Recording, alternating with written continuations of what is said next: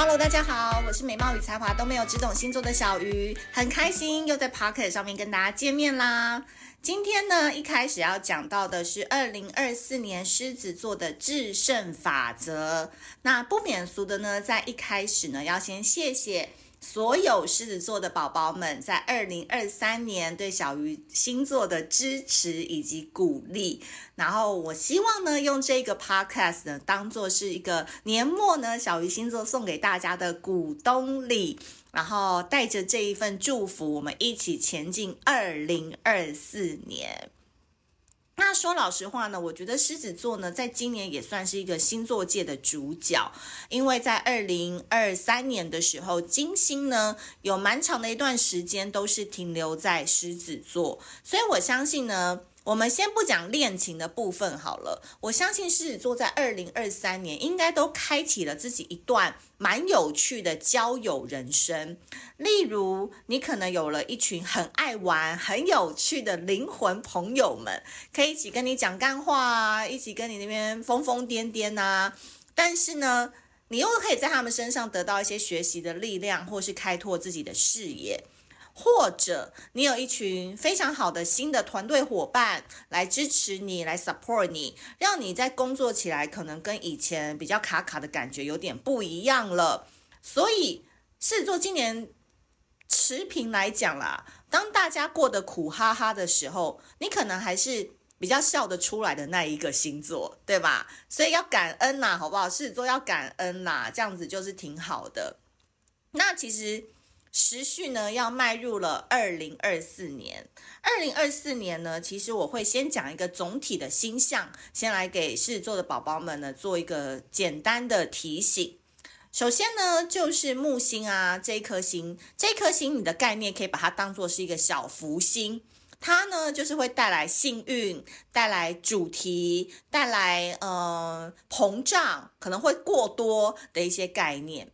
那总之呢，他明年到五月底的时候，他会从木星金牛转到木星双子座。那这个代表什么呢？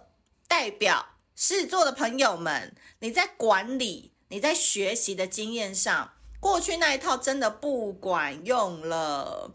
因为呢，木星在双子座，它其实是一个不太有利的位置。不太有利的意思就是说，它不会有那么多的福气。在双子座的这个代表的意义上，呃，白话文哦，就代表明年呢，关于资讯交流、交通的浪潮会来得又快又急，然后呢，它中间会掺杂着很多真真假假的讯息。OK，所以呢，五十趴好，五十趴可能是不太好。那在这个过程当中，狮子座的朋友，你要提前布局。提前去增强自己辨识真假讯息的能力，以及跟对的人学习对的技术跟对的知识，这个是狮子座必须要关注的地方。因为呢，双子座呢，它代表的就是第三宫嘛。那第三宫的意思就是关于交通哦，可能明年，嗯，交通业大放异彩，你可能出国出差、远地交流的机会多了。但是有可能机票会延迟啊，或者是一去本来以为是去二十天，没想到去了三个月哦，这种概念。还有新知识跟新技术，这就是为什么呢？我一直在下半年的时候开始在线动啊，或者是 Podcast 上面，常常都是用一些 AI 或是一些新概念带给大家，其实都是在提前为大家做一些心理的准备。因为明年这些技术可能就会跟 Word、Excel、PowerPoint 一样，大家都会用，而你不会的话，那你可能在工作上你就会输人一截，或者是你的速度就会比别人慢了。这个都就是要非常的留意。所以第一颗星呢，你要先注意的是木星要到五月底的时候。转进双子座，所以会带来多样化的讯息，然后也代表世界关注的焦点会转向知识跟技术的追求。所以现在的你，狮子座，你先想第一个问题：Are you ready？还是你已经开始在学一些什么了呢？我觉得你都可以跟我分享一下，因为我相信狮子座在这一块上面哦，是绝对不能输人的，对吧？就是。我之前在别的集可能就是别集会提醒一些星座，就是说你可能呃要稍微消化一下资讯，你可能缓一缓哦，注重一下自己的 me time。那如果到狮子座这一集，我都不用特别提醒，因为我相信你们就自动化会去学习了，因为你们自己也会感受到这一股能量的来袭。我相信现在狮子座应该很多都开始下班后就去学习，或是下班后就去找你的新的社群朋友一起做一些互动，包含呢、你可能也会去念书跟进修了，对吧？好，另外一个星呢，就是冥王星。冥王星它的概念是什么？它其实就是像天蝎座主管的星，它呢就是有毁灭、再生、阴阳课题、生死课题。打掉重练，这些都是关于冥王星的议题。那明年呢？冥王星在水瓶、摩羯、水瓶、摩羯，它会来来回回走了几次。最后呢，它在十一月二十号，二零二四年十一月二十号，它会正式进入水瓶座。那这个进入呢，会停几年呢？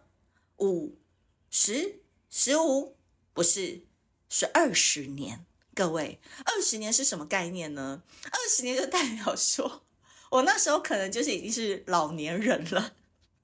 那你呢？我们应该岁数差不多吧？就二十年哎，二十年的光阴哎。对，我现在就是其实对冥王星这颗星是特别敏感。你说前面木星啊那一些，我都还可以去用新技术来做解决，因为冥王星跟水瓶哦，他们两个都有再生。然后毁灭重生、打掉重练的概念，所以其实整个地球的氛围呢，会变成是第一个，我们可能会摆脱旧有的身份，诶，比如说已婚的啊，变单身，单身的变多人行，以以后的世界概念可能还不一定是一对一的婚姻关系哦，有可能比如说渣男渣女成为王道啊，或者是。伴侣之间可能想要寻求多人的开放关系，也有可能会被成为常常讨论的话题，或是你在工作上进去办公室的人越来越少了，大家可能一台电脑就可以到处工作，或者是你本来是一个业务，可是你们公司突然要叫你兼做小编哦，类似这样，就是身份会一直在转一些不同的一些概念。那第二个呢，就叫做释放。不再适合我们的观点，其实就像我前面讲的，以前我们可能认为是不太好意思开口说的或讨论的观点，在未来，哎，其实就是明年近未来，这些东西都会成为我们很容易去讲，然后很容易去讨论的问题。在这边，我不晓得可不可以跟狮子座分享一个秘密耶，但我也希望你们不要有什么太多道德的绑架，或者是觉得啊怎么这样子什么什么的。我想狮子座应该是可以讨论这个话题的啦，就是比如说，我现在也会跟我的 dating 对象啊，就是以前我的 dating 对象男生嘛，我觉得每个男生好像心中都有一个多 P 梦，还不止是三 P 哦，可能就多 P 哦，嗯，然后他们都会有询问类似的主题，就说有没有可能就是来一个这样子什么的。然后，因为大家都知道处女座嘛，就是有那个洁癖的那个道德感，所以在之前我都是觉得啊，怎么这样？这男生好脏哦，不行不行什么什么的。然后直到现在呢，当被问及这个议题的时候，诶，我反而有去认真思考这个问题，诶，就会觉得，诶，如果没有到伤害伤害别人的情况下，或者是你的措施也做得很好的话，这个是不是也是人生的一个新挑战？或者是有没有一个新的呃体验的感觉，就是活在当下的 feel，对，所以这个也是可以跟你的 dating 对象或者是你的伴侣，你以前不太敢讨论，或者是你不想要的，maybe 你们现在可以就这个话题，就是可以继续的聊下去，聊不一定要做嘛，对不对？但至少探知一下对方心里的想法也是很 OK 的，所以我也是在这一集偷偷的分享给你们，就是有可能是这样子的一个观点，然后呢，再来就是为更好的人事物腾出空间，怎么说呢？断舍离呢，依旧是今年的课题啦。就是二零二四年，你要把旧的东西清出去，美好的事物才会进得来。所以水瓶座跟冥王星结合哦，都有具有无比的力量，能够推动人类在全球范围的进步。对对对，所以基本上呢，二十年，好不好？这二十年你要怎么活，怎么过？我内心呢，其实也是充满了期待，也有点紧张。但我会觉得，既然来了，都是全世界共同要面对的命运，那我觉得就不如把自己活成另外一种新的人格、新的人生，可能也是挺不错的。那最后一颗关键星呢，就是土星。土星呢，依旧是停留在双鱼座，所以呢，自我疗愈、自我修护、自我关照，也是明年你要持续做的事情。所以，因为明年哦，其实你听得到三个大重点嘛。第一个，月木星进双子，资讯会来得又快又急，然后 AI 这件事情会成为主流。第二件事情是冥王星到水瓶了嘛，也是都是混乱改变啊，这很多很多。幸好你还有一个土星在双鱼，自我疗愈、自我修护，好好爱自己，稍微缓一缓，嗯，就是这三颗星的一个主要的形象。所以偶尔去进修，偶尔去呃自己一个小旅行，其实对狮子座来讲都是挺不错的一个概念。好，那二零二四年呢，狮子座要怎么成为一个德智体群美的人？我给你们三个成功法则。第一个。活在繁忙中，忙碌的日子可以激发你的活力跟创造力，请不要躺平在家里追剧。嗯，像我前面有录那个金牛座，金牛座就是说让他们要缓一缓，偶尔要冥想，偶尔要听音乐，偶尔要去做瑜伽，就缓一缓。但是做这一集是完全不需要，你们完全不要不用，好不好？不用不用让自己停下来。去打拳击啦，好不好？去打去那个塔巴塔啦那一类的，越让自己越越嗨越忙越好。对，因为明年你们就是很适合在这个浪潮上面让自己繁忙起来，做一个多工的人。你们可以多去尝试一些你们原本就很想做的事情，然后把原本吃喝玩乐的时间拿去做你喜欢的梦想，你想要做的副业。这都是很 OK 的哦，所以忙对你来讲是好的，躺平绝对会拉低你的气跟运，所以不要这样做。所以第一件事情就是活在繁忙中。第二个呢是轻松面对桃花，不要嫌弃你的桃花，保持轻松愉快的心情，展现你的魅力跟自信，找到属于你的那个人。就是说。狮子座其实这几年桃花都挺好的，好，跟着小鱼星座的桃花指令走绝对没有错。十一月十八号台中，十一月十九号台南，好不好？那个要来练练桃花，把自己的人际关系维持好的，记得私那个资讯栏可以报名，OK？那为什么会讲到这个点呢？因为狮子座其实桃花真的有起来耶，真的有哎。我们姑且先不论。男女的那种交往桃花，好不好？不要讲爱情桃花，就是很多人越看你越可爱了，然后越来越多人帮助你，或是你的贵人运也变得蛮好的。其实对狮子座来讲都是很加分的项目。那主要就是你自己心态的问题要调整啦，会轻松一点，好不好？不要把每个吃饭对象都以为是要认真交往，也不要以为就是在交友软体上滑到就是要跟人家怎样，你自己也想太多了吧？对啊。就是狮子座，其实有时候面对这种关系哦，有时候反而会变得很很很谨慎诶，就是不像他们以前在工作上那么霸气，这个是你们要留意的哦。好，所以有机会找到正缘，但是前面是你要先轻松面对，好不好？要多出门，嗯，最后一个点最重要，最重要，所以我要讲三次，强化职场战术，加强自己在职场中的竞争力。强化职场战术，加强自己在职场中的竞争力。强化职场战术，加强自己在职场中的竞争力。这句话一定要写起来，放在你的办公桌。好不？明年我们没有要出日历了，我再说一次，很多人私讯问，没有要出日历了，所以把这三个 tips 呢搭配微光卡，好好的放在你的办公桌的桌头。